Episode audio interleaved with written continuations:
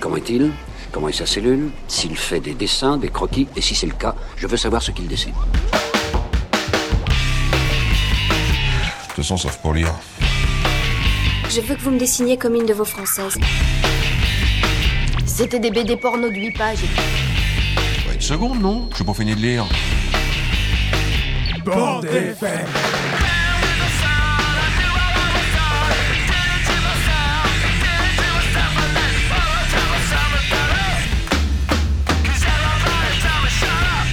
Voulez que je vous dise? Un jour, j'ai vu un dessin comme celui-ci.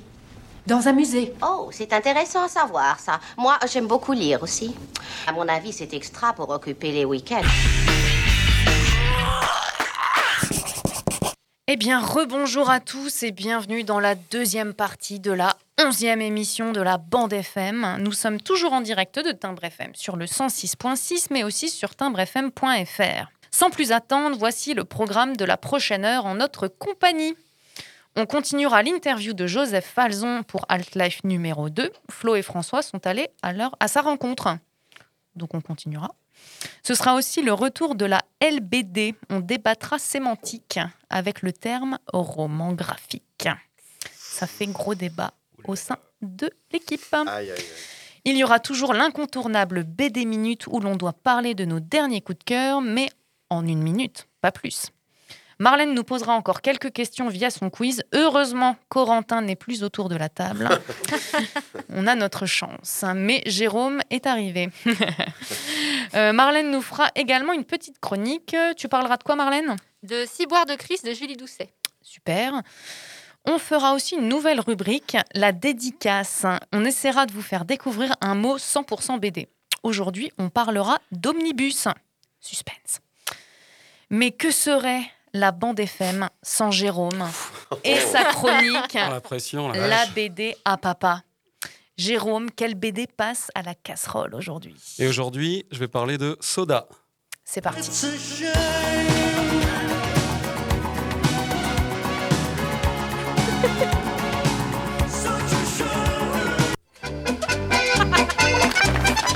C'est un peu ringard, ces vieux trucs, non? Hé, moi j'aime bien les vieux.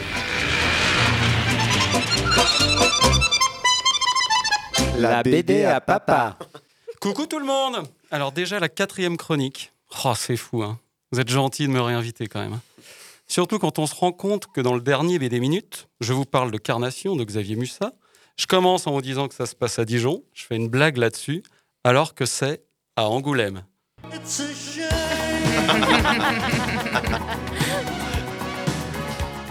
Bon, bah vous avez compris, il y a des petits moments de honte comme ça qui jalonnent ma vie. Alors, bon, pas facile à retenir Angoulême comme ville quand il s'agit d'une BD en même temps. Hein pas facile. Et puis en même temps, Angoulême, c'est tellement glauque dans la BD, bah, on, dirait, on dirait Dijon. Hein, vraiment. Allez, et aujourd'hui, il vient nous parler de quoi? Il vient nous parler de soda. Alors, j'ai cherché des jeux de mots pourris pour ce moment-là de la chronique avec soda, et c'était vraiment trop pourri, donc je vous épargne. Donc, Soda, c'est une série de 13 BD parue entre 1986, grande, très grande année, et 2014. Euh, un quatorzième était quasi bouclé au moment du décès de Tom, son scénariste. Il pourrait être poursuivi et finalement, il pourrait peut-être sortir. Alors, c'est quoi Soda Ou plutôt, c'est qui? Soda, c'est le lieutenant David Elliot Hannes Salomon. Soda, c'est un surnom. So pour Salomon et Da pour David. Soda est flic.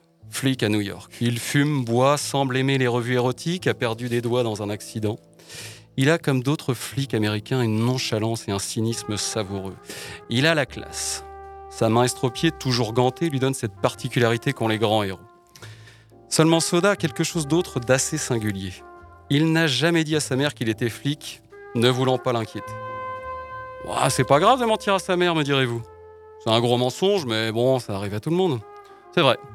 C'est vrai, moi, ma mère croit toujours que je suis marié et que j'ai un enfant, et qu'elle n'a jamais pu rencontrer mon fils Jean-Kévin parce qu'il est très malade quand il fait des trajets en voiture. Dans le cas de Soda, le problème, c'est qu'il vit avec sa mère. Alors, il est obligé de planquer son flingue dans la réserve de la chasse d'eau. En fait, elle le croit pasteur et ignore tout du travail risqué et violent qu'il fait chaque jour. Et pour moi, c'est le gros point fort de cette série. C'est ce qui rend la série Soda si particulière. Au-delà de ses histoires de flics, Ce fil rouge est ce qui donne tout son sel à la série. Plusieurs albums s'ouvrent sur le pasteur Soda prenant l'ascenseur au 23e étage de son appartement et euh, profitant du temps qu'il l'amène au rez-de-chaussée, il se change pour devenir flic, arrivé tout en bas. certains albums se terminent dans le mouvement inverse, où le flic prend l'ascenseur et c'est le pasteur qui émerge au 23e étage. C'est une sorte de double vie, si vous voulez, mais sans le côté relation sexuelle. Euh, alors, selon les albums, cet élément, donc ce fil rouge, gros mensonge, apparaît dans des proportions diverses. Parfois, la mère de Soda, Marie, est au centre de l'histoire. Et Soda doit s'employer pour qu'elle ne découvre pas son grand secret. Parfois, elle est quasi absente de l'histoire. On ne la verra qu'à la fin, quand Soda rentrera chez lui pour un changement d'ambiance drastique entre les rues de New York, dangereuses et bruyantes, et l'intérieur cosy et douillet de l'appartement. Et surtout, on sent, merci, un grand merci au scénariste Tom, qu'il tiendra bon sur son idée. Dans chaque album, Soda se demande comment annoncer à sa mère sa véritable profession, et on sent que ça n'arrivera jamais. Et pour moi, c'est une des grandes recettes de la BD à papa. Entretenir chez le lecteur une envie que son héros fasse enfin ce qu'il est censé faire. On voudrait que Lucky Luke s'éprenne d'une femme ou alors dise non, en ce moment j'ai autre chose à faire que courir après les Dalton. On voudrait voir ce que ça fait quand Obélix boit de la potion magique. Non, non, non. Uderzo ne l'a pas fait avec Goscinny au scénario, donc ça compte pas. On voudrait dans les tuniques bleues que le sergent Chesterfield réussisse à tisser un lien amoureux avec Miss Appleton, chose qu'il n'arrive pas à faire depuis 642 albums environ. On voudrait que Tintin soit. Euh, euh, ouais, franchement, Tintin, je sais pas. On voudrait que Gaston embrasse Jeanne. Et en même temps, si ça arrive, on est tellement déçus. Ce ne sera jamais assez bien fait, assez juste, assez fidèle à ce qu'on avait pu imaginer pendant tout ce temps.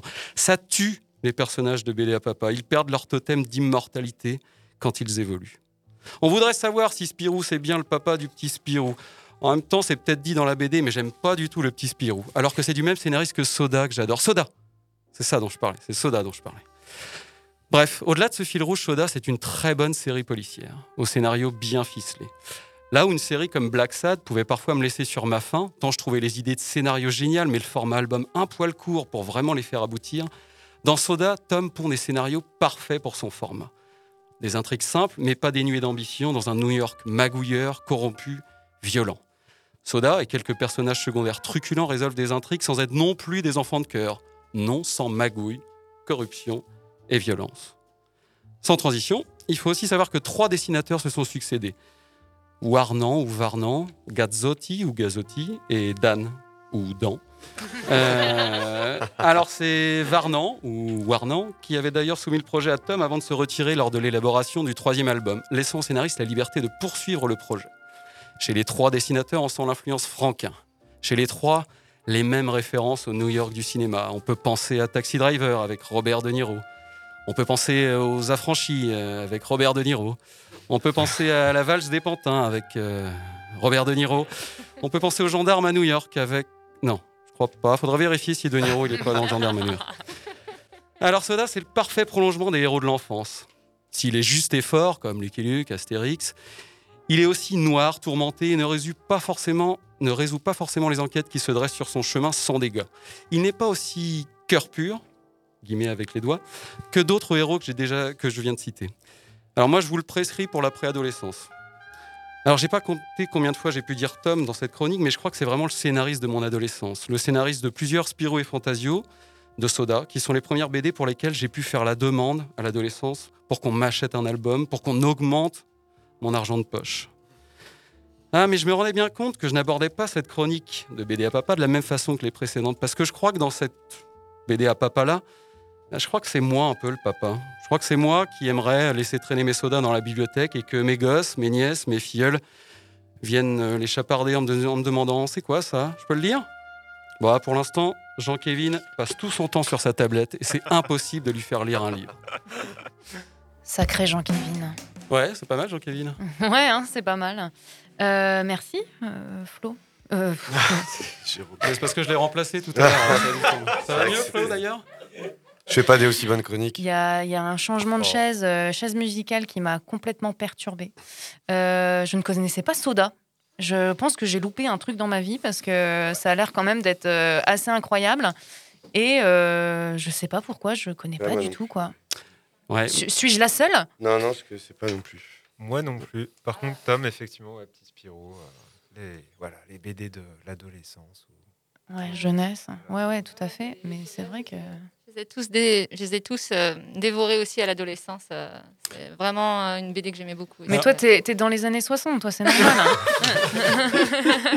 Avec ton quiz, là. T'attends- T'attendais qu'elle sorte en fait. Alors moi, je les ai pas toutes, dévo- toutes dévorées parce que j'aimerais bien regarder quelques-uns. Je sens que je, je vais pas les Ah. acheter. J'aimerais bien qu'il y en ait.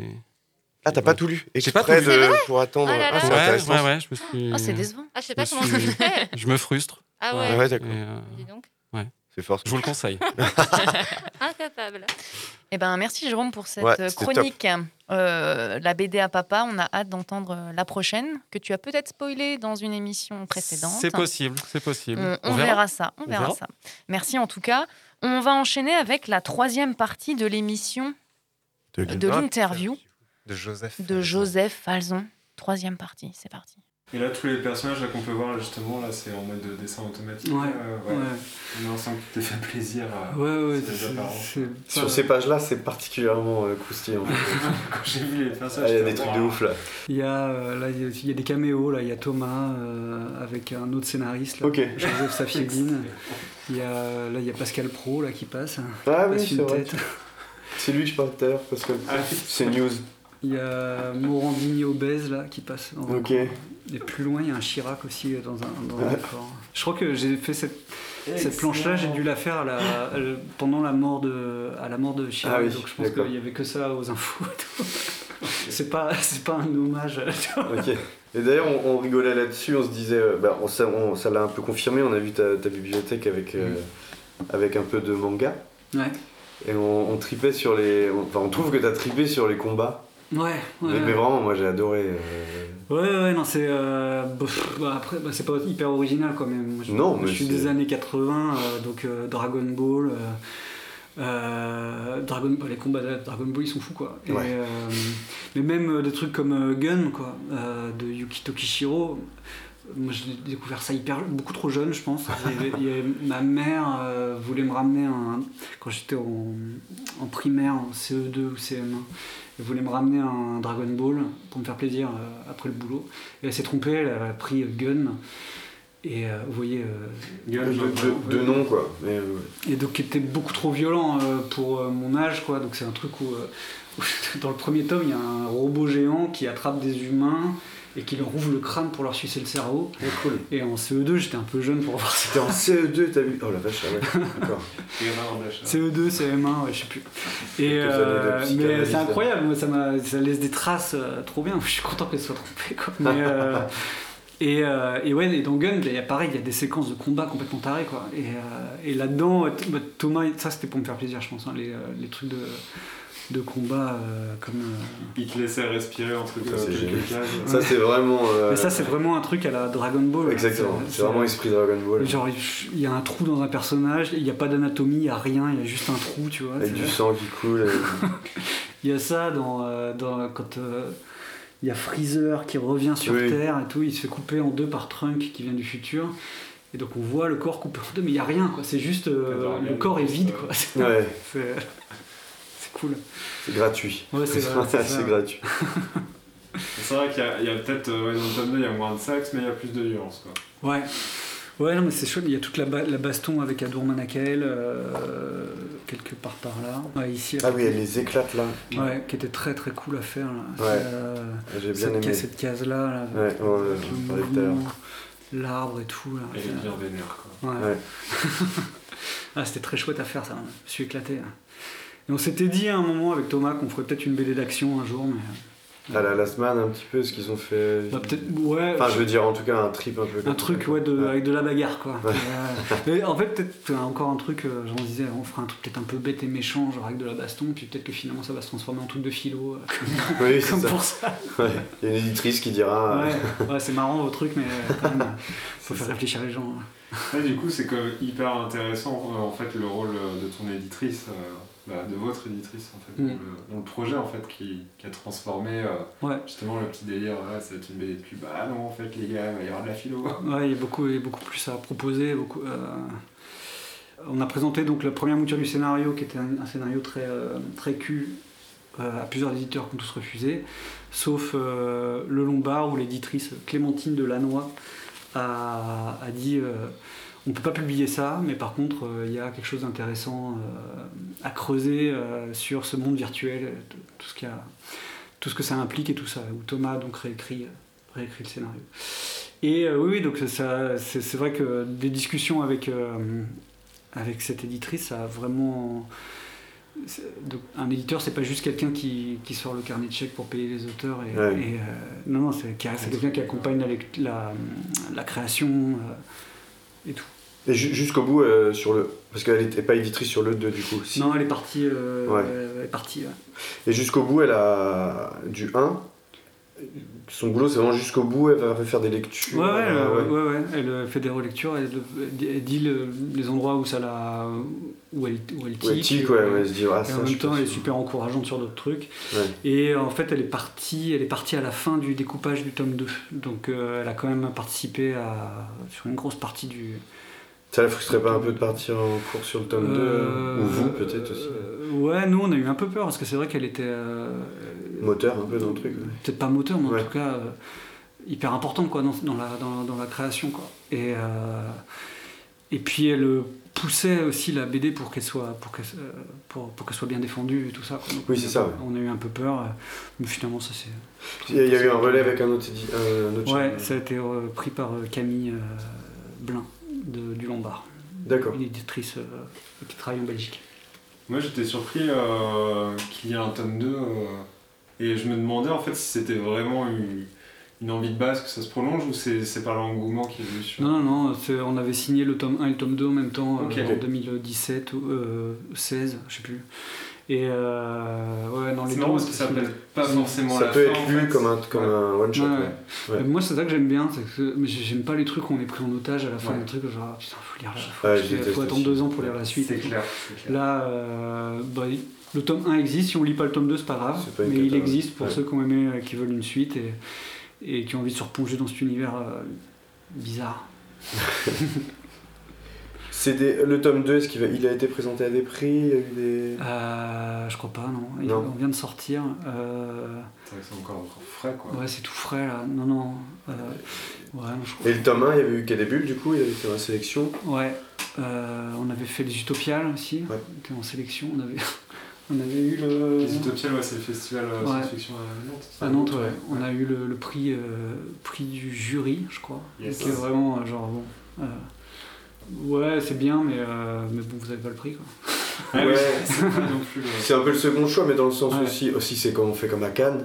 C'est un peu le truc, euh, on quand même récompenser le- la profondeur du truc Ouais, et tout ça, ouais. quoi. C'est pas. Non, mais c'est- c'est c'est super, hein, je veux pas, pas cracher dessus, c'est- hyper cool et tout, mais euh, ouais, non, c'était euh, euh, Timothée Le Boucher qui l'avait eu là pour. euh, Ah oui. Euh, je- La fameuse. euh, ouais, euh, ces jours- les jours qui disparaissent. Ouais, jours qui moi je l'ai pas lu, mais oui. Ouais, moi non plus. Ça en a beaucoup parlé à un moment donné, ouais. Ouais. Et euh, non, il y a eu ça, euh, il me semble qu'on a, eu, on a été dans d'autres prix euh, qu'on n'a pas eu non plus. Bah oui, j'imagine que- Moi, je suis sûr que les gens n'étaient pas prêts. non, mais on, on délire un peu là-dessus parce que, euh, en en fait, graphiquement et même aussi le- l'univers et tout ça, moi je trouve qu'il y a quand même un truc où vous avez, vous avez mis tous les deux en fait la, La barre est la barre trouve. autrement. Moi, je lis beaucoup de SF, en, en tout cas, c'est le truc que, que j'aime bien en BD en général, pas que en BD d'ailleurs. Mais, ouais. D'univers ouais, qui, est, qui, est, qui est hyper chouette et, Ouais. euh, et je comprends que ça puisse, qu'il y ait des gens. Euh, Et je pense forcément. que il y a- ouais, peut-être qu'on est dans un entre-deux justement parce que je pense pas que Thomas soit un spécialiste de la SF. Moi non plus. J'aime bien, mais je suis pas.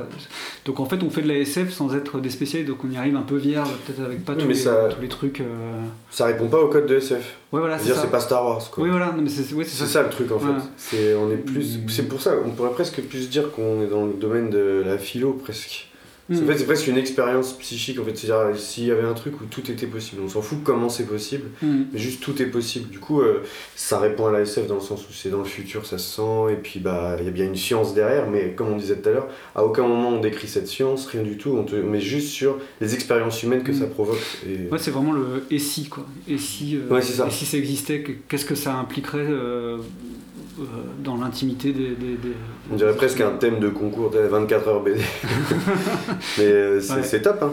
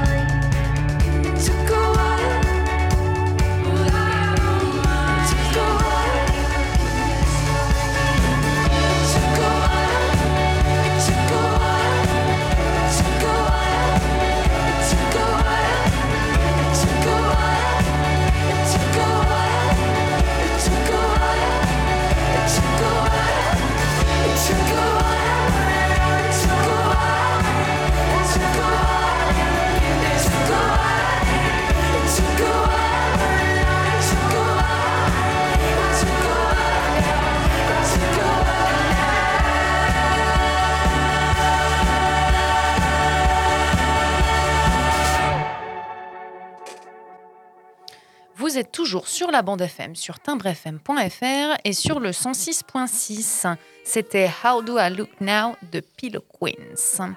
Eh bien, on enchaîne avec la LBD.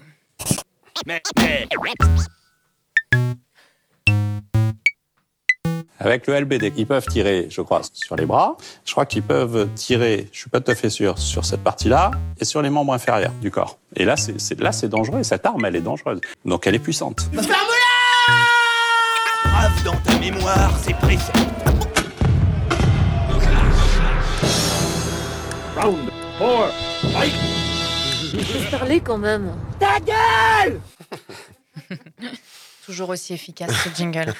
Euh, on va évoquer un sujet que l'on a déjà un petit peu abordé sur d'autres émissions, mais qu'on n'a pas approfondi. Et je pense que c'est le moment idéal.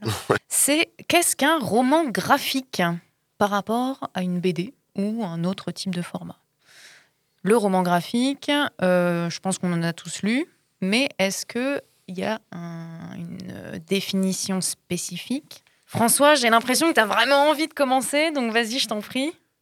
Ouais, j'ai envie de, de commencer. Là, je te faire un petit peu. Moi, je pense que, en fait, c'est pour s'affranchir un peu du format franco-belge, qui est le classique format franco-belge. Vous me suivez, c'est euh, le Astérix, le Tintin. 48 euh, pages. 48 pages. Ah oui, je savais même pas qu'il y avait un nombre de pages euh, pour le franco-belge. Ok, d'accord. Donc euh, voilà, après, c'est vrai, par exemple, euh, quand on dit manga ou comics, par contre, là, ça pose de problème à personne, en fait, qu'on mette des étiquettes à, à d'autres rubriques qui sont aussi de la BD. Mais euh, voilà, pour moi, le, roman graphique, c'est un autre format et euh, surtout, c'est beaucoup plus libre en termes de format que euh, le franco-belge. Voilà, je voulais amorcer le débat comme ça. Bah, moi, en fait, j'aime pas du tout ce terme de, roman graphique. Je trouve que. Enfin, pour moi, là, c'est de la bande dessinée et c'est comme euh, histoire de. Enfin, peut-être, comme tu dis, de se distinguer, mais. Hiérarchiser, De hiérarchiser, mais du coup, il y a, il y a plein de BD aujourd'hui qui sont. qu'on qualifierait pas forcément de, de romans graphiques. De, de romans graphiques. Tu vas avoir des séries, mais qui vont pas non plus être dans les, les codes que tu citais tout à l'heure. Moi, j'ai l'impression que ce truc de roman graphique, c'est une histoire un peu de s'élever, de dire oui, bah nous, on n'est on pas de la bande dessinée, nous, on est un roman graphique. Enfin, moi, je le vois un peu comme. euh, C'est un peu pompeux, quoi. Ouais, Ouais, ça- c'est un peu ouais. pompeux, puis c'est un peu une façon de, de- de se séparer de la bande dessinée, de se mettre un peu au-dessus. Moi, c'est ça que j'aime pas trop. Ça a clairement été pour vendre de la BD. euh, Enfin, en tout cas, à un moment donné, ça a été utilisé comme ça pour vendre de la BD à des gens qui ne lisaient pas. À des adultes, en fait. Ouais, déjà. Et, même quand même, adulte, c'est encore un peu, je trouve un autre débat, mais le, le- le- juste déjà à- faire accéder à la BD euh, des gens qui, lisaient des romans, par exemple. Déjà, tu as le mot roman, roman graphique. Souvent, c'est des, il y a plein de collections. Chaque maison a sa, collection de romans graphiques où ils vont euh, justement habiller le truc. C'est souvent des. bah, vous allez voir de, qui, de quelle collection je parle, mais celle où c'est que des, biographies de genre bah, de personnalités Écriture, connues. hein, Ouais, écriture. Casterman. C'est ça, ouais. Ouais, Casterman écriture, ouais. Bah, j'en ai un là. C'est pas une C'est pas que biographie, des mais biographies, oui, mais euh, il y en a beaucoup. Baker, etc. ouais. Voilà, il y a beaucoup de commandes là-dedans aussi. Pour le coup, il y a aussi beaucoup de commandes. Il y a tout un milieu, j'imagine, un petit peu euh, intellectuel qui a un peu euh, théorisé le truc à un moment donné, qui a dit Ah, vaut mieux peut-être l'appeler roman graphique pour le vendre. Non, et puis je pense que au-delà de ça, c'est même au niveau du format. C'est-à-dire que là, on a Habibi sous les yeux, par exemple, de Craig Thompson. euh, c'est un pavé. Donc euh, le terme roman peut-être aussi est à ce niveau-là, c'est-à-dire un, un, un format un petit peu plus conséquent que effectivement, comme tu disais, euh, François, le, le format franco-belge qu'on a l'habitude d'avoir. Mm. Est-ce que c'est ça? Euh, Je pense qu'effectivement, il y y a plusieurs raisons, et notamment marketing. Mais moi, du coup, c'est vrai que j'ai un- une autre vision. Alors, je trouve que celle de François est plutôt bonne, mais j'ai une autre vision euh, comics pour pas faire, euh, pour pas changer. En fait, pour moi, roman graphique, ça vient de graphic novel, tout simplement. Parce que en fait, euh, roman graphique, en vrai, ça ne veut rien dire. C'est juste la traduction littérale du terme anglais. Et qu'est-ce que le graphic novel euh, aux États-Unis? Eh ben, c'est tout ce qui n'est pas hebdomadaire. Donc, c'est-à-dire tout ce qui n'est pas un comics qui sort toutes les semaines. Mm. Et c'était ça, c'est pour ça qu'ils ont différencié euh, le côté, euh, côté, bah voilà, moi je vais acheter mon, mon comics de, de quelques, d'une dizaine de pages toutes les semaines, etc. Ça, c'est les, les comics et les comics strips qu'on retrouvait dans les, euh, Dans les journaux. dans les journaux. Et ils se sont dit, nous, on veut, euh, on veut, euh, voilà. Des fois, il y a des one shots qui sortent. euh, on peut, on peut pas les appeler des comics parce que c'est pas hebdomadaire, etc. Mais par contre, euh, on va trouver un autre terme et on a trouvé le graphic novel. Et par exemple, euh, je vais prendre l'exemple de Batman euh, l'année 1, qui est euh, l'équivalent de Batman Begins au, au cinéma. Eh bien, c'est un graphic novel, alors que pour nous, c'est un comics. Ouais. Il n'y a pas eu de, de Ouais, pré-publication. en fait. Si je peux me permettre, c'est- ça c'est un peu peut-être effectivement l'origine. Ils ont peut-être peut-être pompé le nom à ce moment-là, mais nous dans notre milieu franco euh, francophone euh, de BD, euh, c'est plus du tout la même utilisation. Et je pense. elle Bah est- oui, mais justement, je pense que du coup, on l'a, on l'a un petit peu Ah transformé. bon, on l'a complètement transformé. Ouais. Et il y a vraiment un truc. euh, moi, moi, je- perso, ça m'agace. un peu comme toi. Marlène. je, je déteste ce terme. Je trouve qu'il. C'est comme, renommer quelque chose parce qu'on va croire que euh, ça ne peut pas euh, marcher si on l'appelle BD, parce que BD, c'est connoté enfance ou, euh, ou euh, truc, euh, comme on disait tout à l'heure, je sais plus, mais genre, il faudrait peut-être que tu te mettes à lire des romans ou des livres. C'est agaçant. Je vois bien ce qu'ils veulent dire en, en- en utilisant ce nom-là, mais franchement, je trouve ça euh, abusé un petit peu. Jérôme? Moi, je trouve pas ça du tout abusé. Ouais, je me barre. Non, moi, je trouve que justement, euh, peut-être que des gens qui trouvaient la BD pas assez sérieuse, pas assez valorisée, enfin voilà, d'un coup, il y a eu le mot roman qui est apparu. Et je pense que pour plein de gens, d'un coup, ah, roman. Euh, Enfin, c'est. Voilà, il- on va sûrement trouver des trucs intéressants là-dedans, peut-être chez des Oui, gens mais qui c'est pas avant. un roman en fait.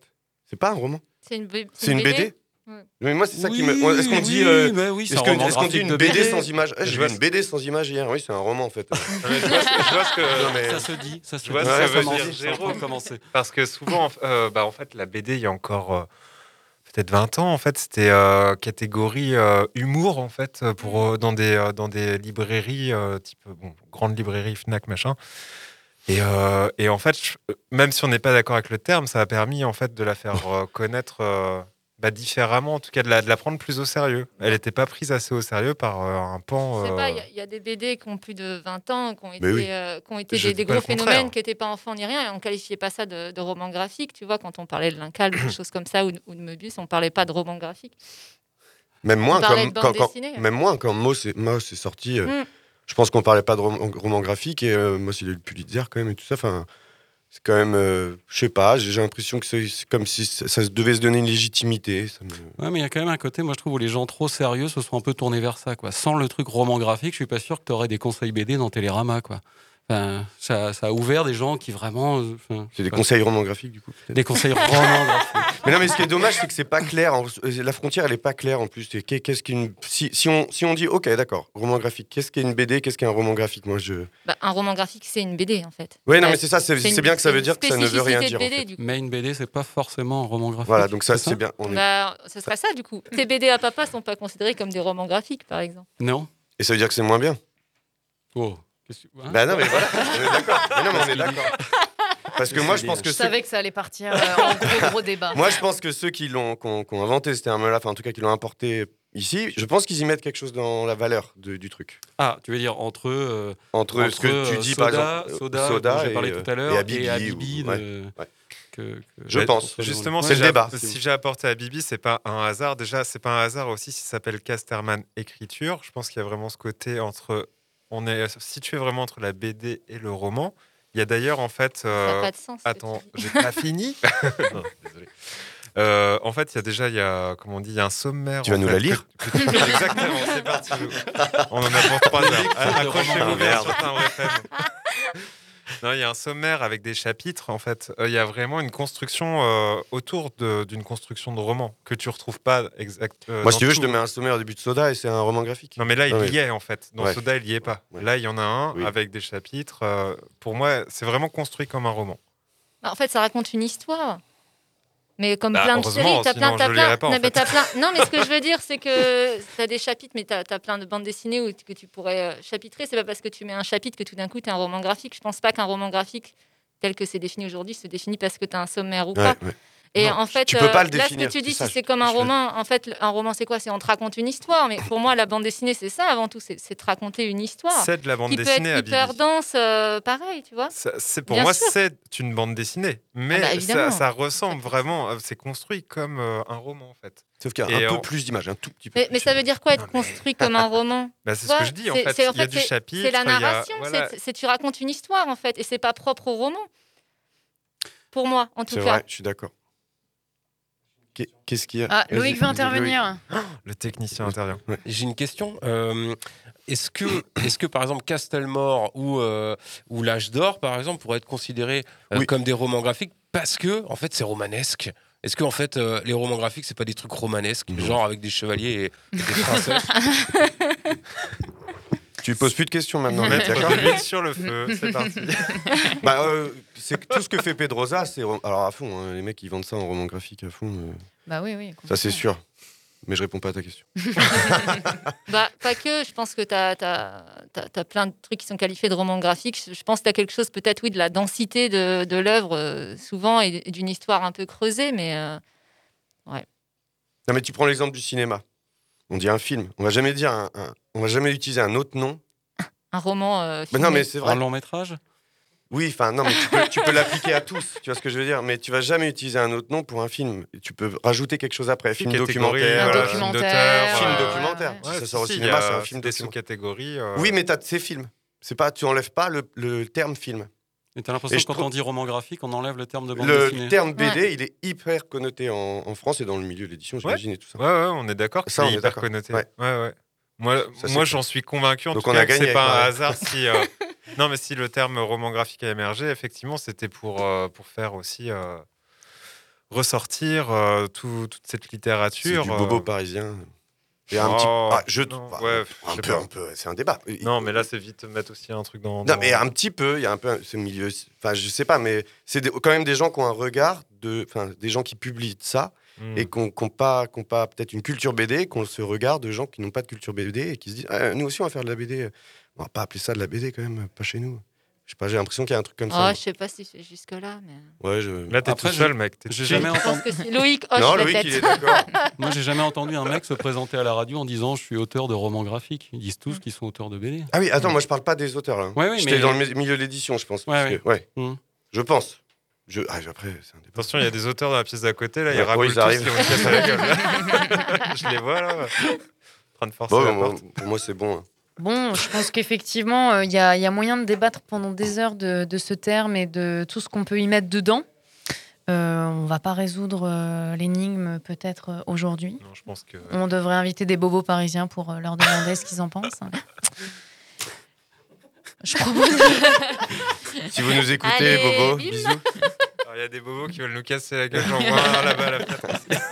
Comment tu les reconnais, le Bobo? C'est quoi ce terme hyper connoté C'est toi qui l'as sorti, enfoiré. Eh ben, je pense qu'on peut clore ce débat.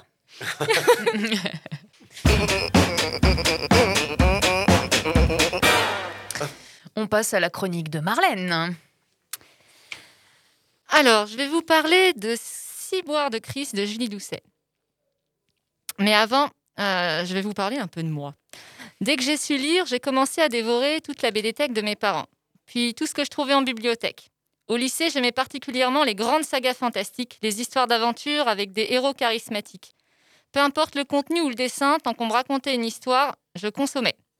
Et allez, petit péché, j'avoue, j'étais même abandonné, j'étais même abonné à l'Enfust Mag. Bref, une lecture bien lisse. Un très bon ami à, à moi, toujours le même, m'a permis un peu de sortir de mes codes en me mettant sous la dent des BD qui sortaient des schémas classiques auxquels j'étais habituée. C'est comme ça qu'est arrivé entre mes mains Ciboire de Chris, publié en 1996 à l'association de l'auteur québécois Julie Doucet. Composé d'histoires courtes de 1 à 3 pages, une à trois pages Julie Doucet se met en scène, illustre ses rêves, ses fantasmes, ses idées farfelues et ses angoisses, avec un dessin en noir et blanc dans un style underground, des cases où tout est sale, encombré, bordélique, un univers où tout est permis, souvent drôle, parfois angoissant. Dès la première page, elle nous explique ce qu'est une plotte, à l'aide d'un schéma détaillant l'anatomie féminine. Tout l'ouvrage est ainsi cru et sans filtre. Se masturber dans l'espace avec des biscuits offerts par maman, Devenir un monstre géant à la quête d'un tampax, inondant la ville de ses menstruations. Manger le pénis d'un ami, comme une glace, dans la rue. Se taper un bon gros steak qui, qui fait le tapin. Des rêves autour de grossesse, donnant lieu à la naissance de bébés chats humanoïdes. Je la réserve. Julie Doucet s'imagine ou rêve souvent être un homme. Elle aurait un énorme sexe qu'elle appellerait Mustang. Pourrait dévisser son gland. pourrait dévisser son gland pour ranger des trucs dans sa verge, comme euh, une brosse à dents par exemple. Toujours pratique. Réaliser ses fantasmes sexuels et pourquoi pas coucher avec elle-même. Dans ses angoisses, l'atteinte corporelle, la crainte d'être mutilée est souvent présente. Être envahi par des vers, se faire couper les doigts ou planter une seringue dans l'œil. Elle caricature et ridiculise des bimbos, les imaginant, s'imaginant les violer ou projetant leur voiture contre un mur pour les aplatir. Elle méprise la propreté dont elle se fait même un antagoniste. Bref, un aperçu d'un personnage bien loin des standards d'héroïne auxquels j'étais habituée à l'époque. Adolescente, lors de cette lecture, Ciboire de Chris est venue faire écho au sujet tabou, aux idées honteuses qu'on ne partage avec personne. Enfin, un esprit un peu fou avec qui sympathiser, une douce liberté débridée. Sortir d'un sentiment d'anormalité et une, identification possible à un personnage féminin sale, bordélique, aimant se masturber et picoler. Après relecture, plus de 15 ans plus tard, oui, ce sentiment subversif est moins fort, tout comme l'identification. Mais cette œuvre conserve une petite place privilégiée dans mon cœur, car elle m'a fait comprendre que la bande dessinée n'était pas qu'un support, mais un vrai mode d'expression à part entière. La clé qui m'a ouvert tout un monde de possibles et de découvertes de ce que la bande dessinée pouvait transmettre. Julie Doucet a arrêté la bande dessinée en 2006, et je lui dis merci pour son impact sur mon appréhension de la bande dessinée. Donc c'est Ciboire de Christ de Julie Doucet, aux éditions L'Association. Merci Marlène. Eh ben, une sacrée, euh, une sacrée BD. Euh, subversif, on peut le dire, je pense. Euh, je suis en train de regarder la jaquette, là. Je pense qu'il y a de... Rien que ça. Est-ce que quelqu'un autour de la table a lu? Non, moi je l'ai pas lu, non, mais je suis très tenté. J'ai trouvé ça. euh, Bon, bah voilà, tu as un prêt en cours euh, auprès de Jérôme. Et ça, c'est une BD ou c'est un roman graphique? C'est la vraie question. c'est vrai. Je crois qu'à la base, c'était même des, des fanzines. Ah oui. C'est un roman de Bukowski. hein. Eh ben super, merci Marlène. On va enchaîner avec la quatrième et dernière partie de l'interview de Falzon.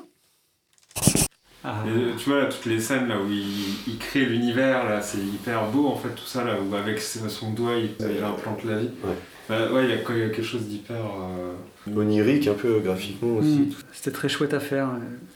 Mais euh, ouais, ce que je disais, c'est un dessin très contraint. Quoi. Donc là, maintenant, euh, j'ai besoin que ça explose, j'ai besoin que ça pète. euh, je, fais des, je fais des trucs qui n'ont rien à voir là depuis. euh, Mais d'ailleurs, tu fais quoi là. Là, bah, je vais faire le- la BD pour Albin Michel.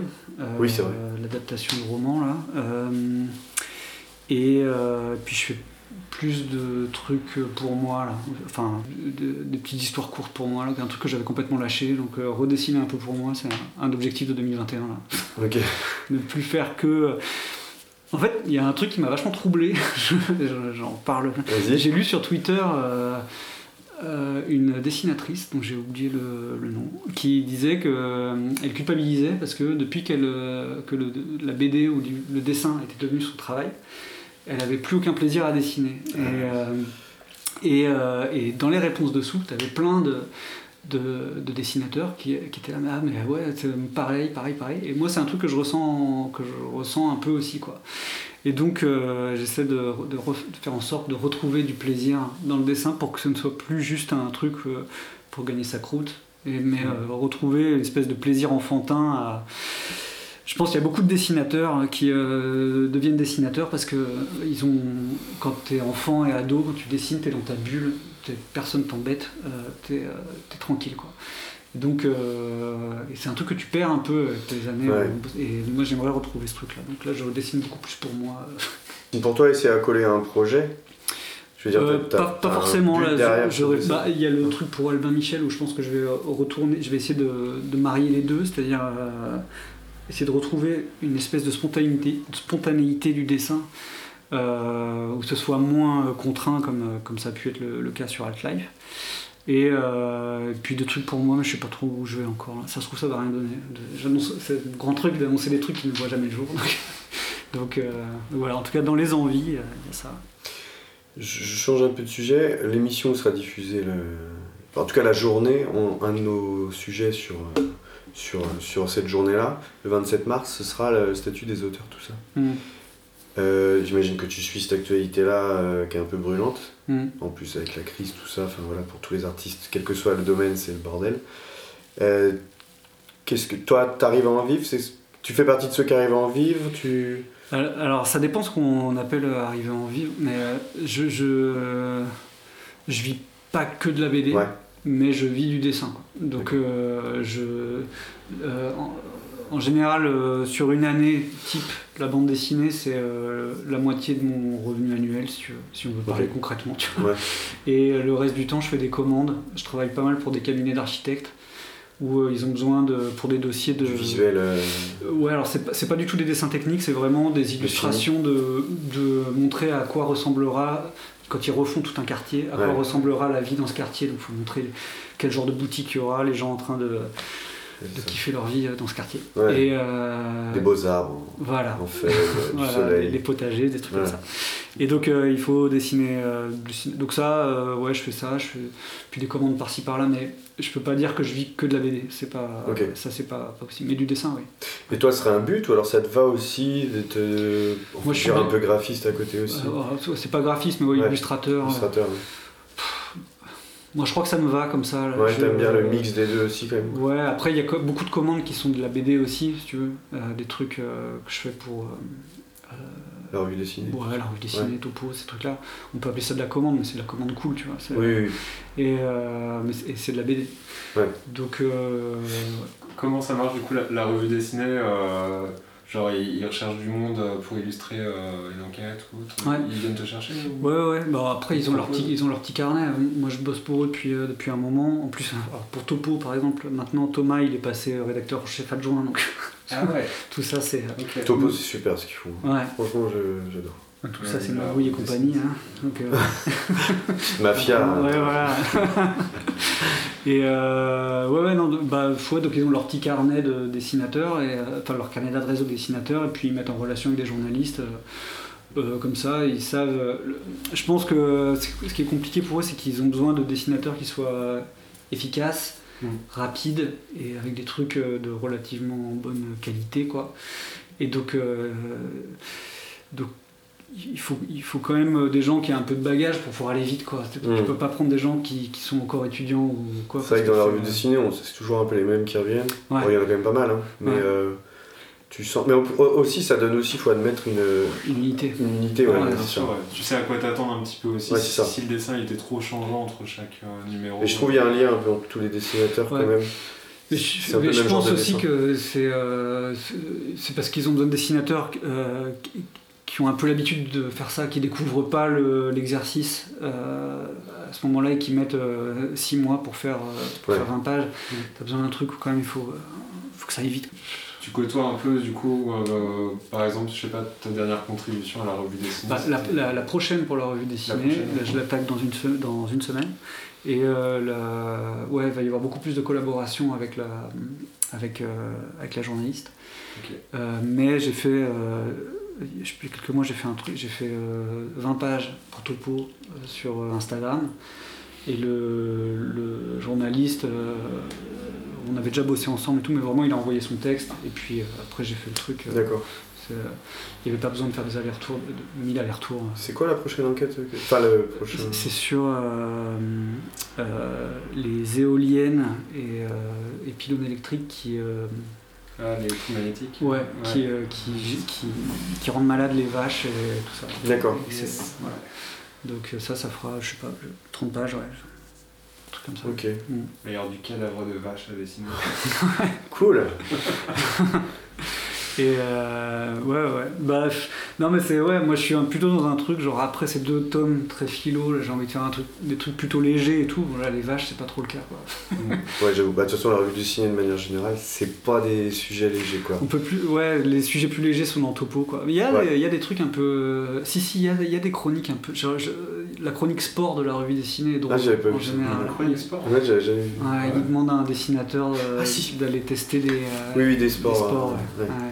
Ça, j'en avais fait un pour eux, c'était assez drôle. C'était très très drôle à faire. J'avais testé la, la Zumba. Je crois que je l'ai lu celui-là. C'était très cool.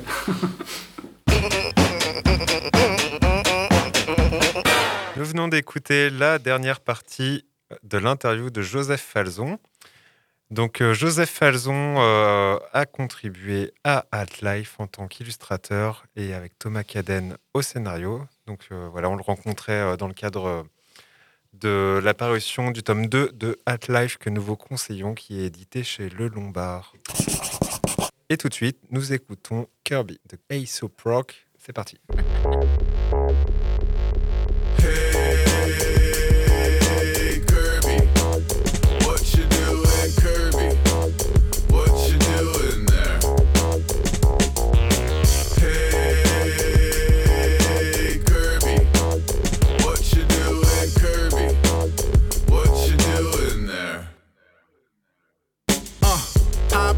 Shots of hot Roger.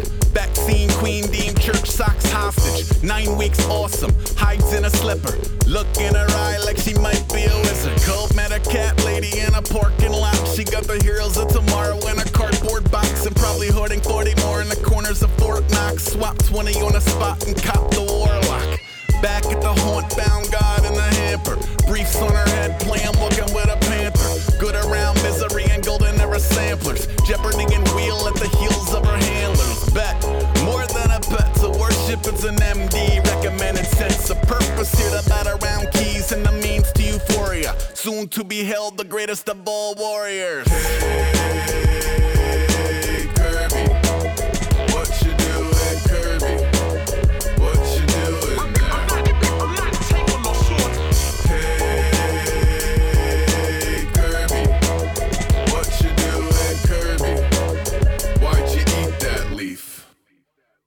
Yo, yo. Homie, don't fetch. Only woke to stretch under a fort bubble rich with bowls of goldfish. Skittish in a company of stranger danger. Otherwise, chase drawstrings, tails, and lasers in a steel cage match with a maze of cables. Brazen, game face based on Azazel. Oversized ears up, puke in the meow mix. Shred a pair of earbuds. Remedy looking like a millie. Keep an old man sharp, keep a cold chantilly. Spun plum dizzy in a frisky moment. Never lands on her feet, though I think she's broken. Mouse are in training, nap on the toaster. Decorator cubicle with dogs playing poker. 15 years taking prescriptions, now a shrink like, I don't know, maybe get a kitten. Hey,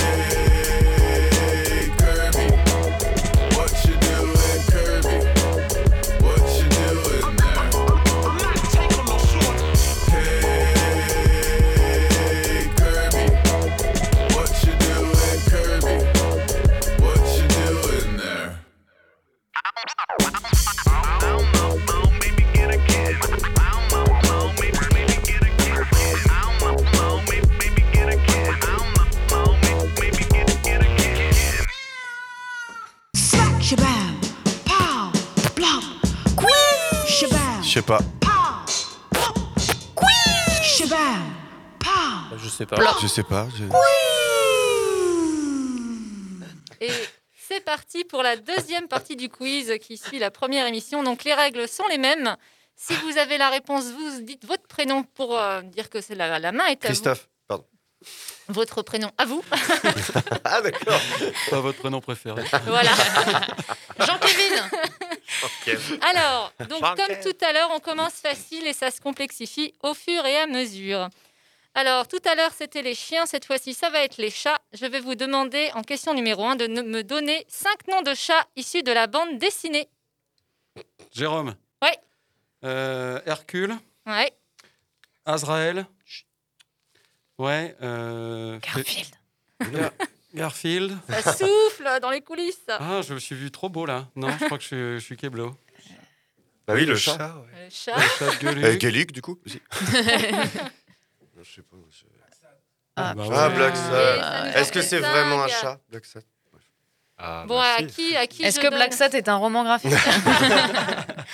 À qui je donne le point? Allez, à Jérôme quand même. On avait quoi Wow. d'autre Euh, On avait Billy the Cat, le chat du Ah, rabbin, Félix le chat, Oh là là là là. etc. Ils ont moins de noms en fait.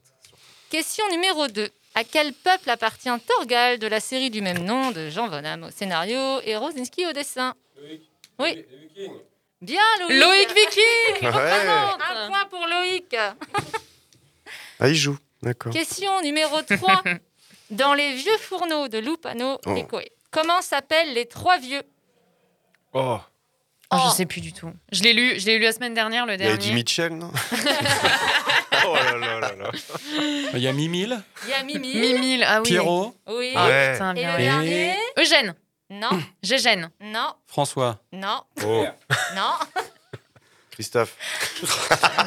Tu nous lâches avec Kevin Christophe Non plus. Jean-Kévin. Et le dernier, c'était Antoine. Ah. Allez, je donne un point à Jérôme encore. Euh, question numéro 4. Dans quel magazine a été pré- prépublié L'Incal de Jodorowsky? Et Möbius. Florian, pilote. Non. Ok. je, je- Ah, en même temps, il doit pas y en avoir. euh, Je sais pas. Je crois qu'on ne sait pas, euh, Une idée Non. Euh, donc ça a débuté en 1980 dans Métal Hurlant. Ah, Ah, on aurait bah pu oui. en citer quand même. Eh oui, eh oui, eh oui. Et ça a ensuite été publié en 19 entre 81 et 88 dans les... par les humanoïdes associés. Damien derrière la vitre et, et à fond. Alors, nous cherchons une série des années 80 dans laquelle Artis, le personnage principal, est capturé dans un marais et se réveille dans une prison du Moyen Âge. Mais qu'est-ce que c'est Une série des années 80 Et c'est Damien de l'autre Oh, côté du studio Ouais, qui mais tu fais point des BD pour les mecs de 50 ans. euh, avec sinon- Balade au bout du monde, de Macchio et Vicomte. Je mets donc un point à Damien.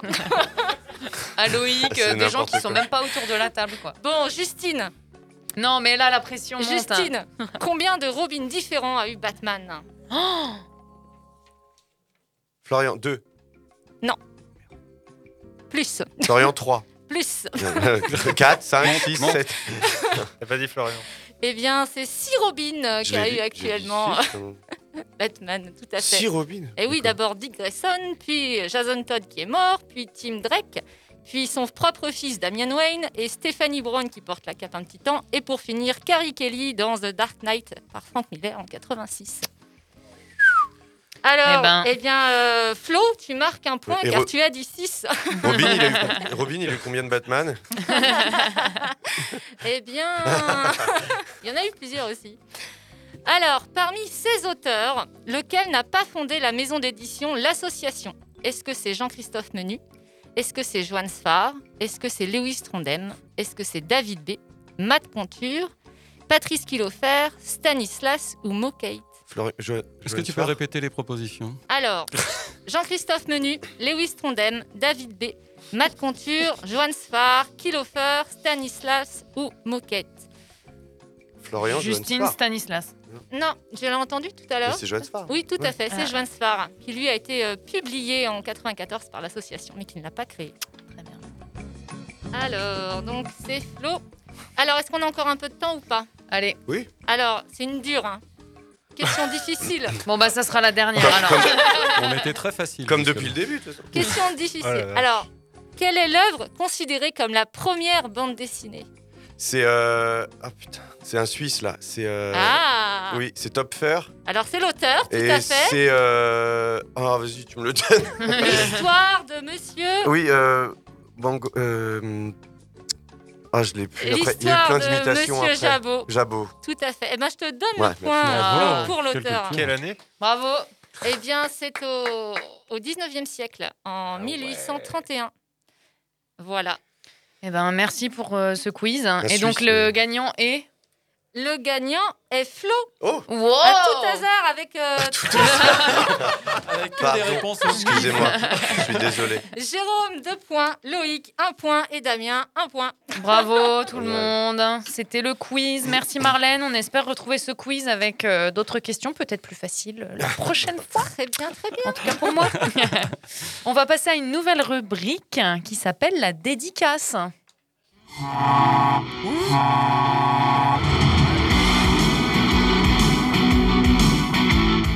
Jamie.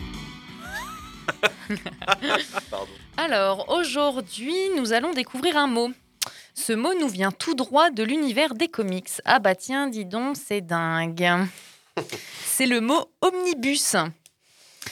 Prenons d'abord la, signification stricto sensu. Omnibus est un terme latin qui signifie pour tous. Histori- Historiquement, ce mot était donné à un véhicule à tractation hippomobile assurant un service de transport public régulier. Le terme a donné ses dérivés autobus et bus. Merci Wikipédia. Est-ce que vous voyez où je veux en venir? Non. Non? Non, bah en fait c'est tout à fait normal. un omnibus dans le monde de la BD, c'est une compilation de plusieurs numéros ou de plusieurs tomes d'un même run. Bon, on parlera de ce mot dans une autre émission. Euh, si vous préférez, c'est un regroupement du travail d'un même auteur. Pour vous aider, un petit exemple. En France, Sin City de Frank Miller est sorti chez Rackham en 7 volumes. En 2017, les 7 tomes ont été regroupés dans un omnibus de 1300 pages. L'avantage, le prix est en général équivalent, voire moins élevé que à l'achat que l'intégrale des volumes. Et ça permet d'avoir souvent une histoire dans sa continuité. Mais dis-moi, Justine, euh, c'est comme un intégral en fait. Alors, c'est pas tout Oui. à fait comme un intégral, puisque un intégral regroupe. on- dans un omnibus, on va pas regrouper les mêmes choses forcément que dans, un intégral, dans une intégrale. D'accord. Mais effectivement, on peut, euh, on peut confondre un petit peu les deux. Quoi. Donc, euh, donc là, en France, euh, on a l'omnibus de Sin City, on a l'omnibus de plusieurs séries. Mais en fait, aux États-Unis, c'est vraiment beaucoup popularisé par les, les super-héros. Et c'est souvent un même, la compilation d'un même auteur. Par exemple, Grant Morrison va parler de Batman. On va, les on va compiler tout ce que Grant Morrison a fait dans, sur Batman dans un omnibus. C'est souvent 700-800 pages. Voilà pour euh, cette petite dédicace. Merci, Justine. J'espère qu'on retrouvera cette, Merci, euh, maîtresse. compila- cette, euh, ce- cette nouvelle rubrique dans une autre émission. Et on va terminer rapidement cette émission par 2-3 BD minutes.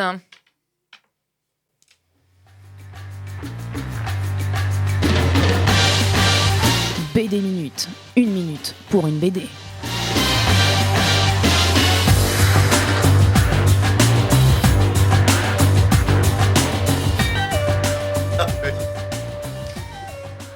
Et c'est parti tout de suite avec Jérôme. Euh, alors, deuxième BD minute de la journée. Là, je vais vous parler des gens, du roman graphique Les gens honnêtes de Durieux et Gibra. Donc, euh, c'est l'histoire. Je ne sais pas si, comme moi, vous avez peur de vieillir. Mais euh, moi, j'ai très peur de vieillir. Et Les gens honnêtes, c'est l'histoire de quelqu'un qui, à 50 ans, se retrouve euh, avec un divorce. Il perd son boulot. Il perd sa maison. Et il se réinvente. Il change d'endroit. Il rencontre plein de gens. L'histoire est très douce. euh, plein de personnages secondaires euh, assez superbement trouvés. Il y en a un qui est génial, qui est libraire, et qui euh, se met en tête, il est un peu alcoolo aussi, hein, et du coup, il se met en tête d'accorder à chaque fois le bon vin avec le bon bouquin. Donc avec, je sais pas, Flo, cite-moi un bouquin. Les Misérables. Eh ben, un bon Saumur Champigny là-dessus, ça fera le job ou autre chose. Et voilà, ce personnage-là est génial. Il y en a d'autres qui sont super. C'est une histoire vraiment sympa qui donne l'impression qu'à 50 ans, la vie, elle n'est pas, elle est pas terminée. Merci Jérôme, on passe à Marlène. Alors moi, je vais vous parler de Par-delà la vallée de euh, Richard, de Michel Desforges. Alors c'est une bande dessinée, euh, voilà, qui pèse son poids. Euh, mais qui ne serait pas considéré. Je ne sais pas si ce serait considéré comme un roman graphique. C'est une bonne question. Arrêtez avec ça, merde. À chaque fois. Alors, il y a un dessin très particulier. euh, euh, donc, la- par-delà la vallée de Richard, ça, se passe dans un monde où les, animaux vivent plus ou moins en harmonie avec les humains.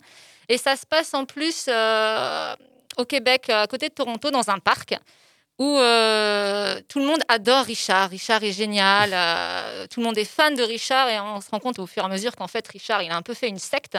Et donc on vit dans la nature, on y a tout, tout est codifié, il faut éviter les toxines, il faut filtrer l'eau avant de la boire avec des cailloux. Et puis à un moment donné, il y en a un qui tombe très malade, sauf que normalement, bah, Richard, évidemment, va finir par le soigner, mais ses amis commencent à s'inquiéter et du coup décident de lui donner à boire de l'eau euh, non filtrée. Ah mince Et voilà, on restera sur de l'eau non filtrée. et moi, je voulais vous parler de Pedro et moi de Duke Winnick. euh, que j'ai découvert la semaine dernière et qui m'a vraiment beaucoup plu. Donc, on suit euh, moi, donc Pedro et moi. Non, c'est l'auteur en fait, Euh, Jude, euh, qui est le un, auteur euh, de, de bande dessinée un petit peu euh, loser. Et il se dit, tiens, je vais, je vais postuler au à Real World, la première, la première télé-réalité américaine dans une des premières saisons. Et il est pris et on lui annonce que son colocataire sera Pedro et qu'il est séropositif. Sauf qu'on est dans les années 90 et que à l'époque, ça fait un petit peu peur. Et donc, il n'a pas envie d'avoir peur, mais en même temps, il peut pas s'en empêcher. Donc, euh, ça va être tout le, le- avant d'entrer dans, le, dans la maison à se dire, euh, je vais être avec un séropositif, comment ça va se passer? Et en fait, ils deviennent euh, meilleurs amis. Et il va suivre Pedro, qui est. Ah C'est super ça, Pedro. Ouais, bon, en tout cas, euh, lisez-la. Non, vraiment, euh, Donc, on va super. rappeler les références, Jérôme? Euh, donc, c'est Les gens honnêtes euh, de Durieux et Gibra, paru chez Air Libre. Marlène? Par-delà la vallée de Richard de Michel Deforge aux éditions Atrabile. Et moi, c'est Pedro et moi de Jude Winnick aux éditions Ça et là. On va finir euh, cette émission avec euh, quelques remerciements qui s'imposent. Flo, je te laisse la parole. Ouais, bah, euh, le festival format touche euh, à sa fin. Voilà. Et du coup, on avait envie de remercier pas mal de monde. Vous, n'hésitez pas à me couper si j'oublie euh, des gens. Donc, euh, tout d'abord, en premier, moi, je remercierais Timbre FM, qui est là depuis le début du, du podcast. Dès qu'on a parlé de festival, ils ont, été, ils ont répondu présent. Loïc, qui nous suit depuis le début, en particulier, même si toute l'équipe est concernée, mais Dont Hervé aussi. Hervé aussi. Et euh, ensuite, qui on a? On a le champ commun, pareil, toujours répondu OK, et qui a hébergé la librairie éphémère, l'exposition de Vincent, qui a, qui a aussi hébergé Vincent à certains moments pour la résidence. On peut faire. On peut remercier Vincent, du coup, aussi, qui a, qui a fait la résidence cette semaine et qui a fait un super boulot. J'espère que la fresque sera vite euh, visible sur Augan. Euh, les écoles qui ont accueilli Vincent, qui ont tout de suite répondu OK aussi sur, euh, sur euh, les idées d'atelier. La médiathèque. La médiathèque, évidemment, avec Myriam. Pareil, on aurait dû avoir plus de choses là-bas. Il y a eu des petits incidents, tout ça. Mais en tout cas, il y avait une expo et c'était super. Elle a répondu présente aussi. C'était top. La mairie, qui nous soutient aussi depuis le début euh, qu'on fait le, le podcast. Euh, et tous les invités qu'on a eu aujourd'hui, donc euh, la Vilaine, enfin les gens de la Vilaine, Lucie de, de Sacré Raclé, dis-moi. Vincent Normand. Vincent Normand, on l'a déjà cité. Et voilà, et puis tout, tout on s'auto-congratule aussi. Non, et puis aussi euh, Damien, Damien Berti, Damien. Qui, a, qui a hébergé Vincent Normand pour la résidence et qui nous Non, accueille. euh, Damien et, et toute la petite famille de et Damien d'ailleurs. famille grande aussi. famille. Juliette qui- et les cinq enfants. Pareil, au taquet et avec sa future librairie. Et puis, euh, et puis voilà, je crois qu'on a fini, on a fait le tour. Merci à tout le monde d'avoir participé à Format et une journée un peu fatigante. Et merci à Loïc pour la technique. Et, ah oui, pardon. Et oui, on a tous les producteurs d'émissions qui ont réalisé euh, des, des spéciales euh, BD pendant toute la semaine. euh, Ouais. Ils ont fait un super job et euh, on, est, on était ravis que ça, que ça les motive en tout cas à parler bande dessinée. Nous, nous on adore ça. J'espère qu'on n'a oublié personne. Et voilà, merci à tout le monde. Et cool. on se retrouve la à la prochaine dans la- l'émission numéro 12. Et longue vie à Format. à l'année prochaine aussi. Salut Comment est-il? Comment est sa cellule? S'il fait des dessins, des croquis, et si c'est le cas, je veux savoir ce qu'il dessine. De toute façon, sauf pour lire. Je veux que vous me dessiniez comme une de vos françaises. C'était des BD porno de 8 pages. Ouais, une seconde, non? Je pas fini de lire. Bande FM.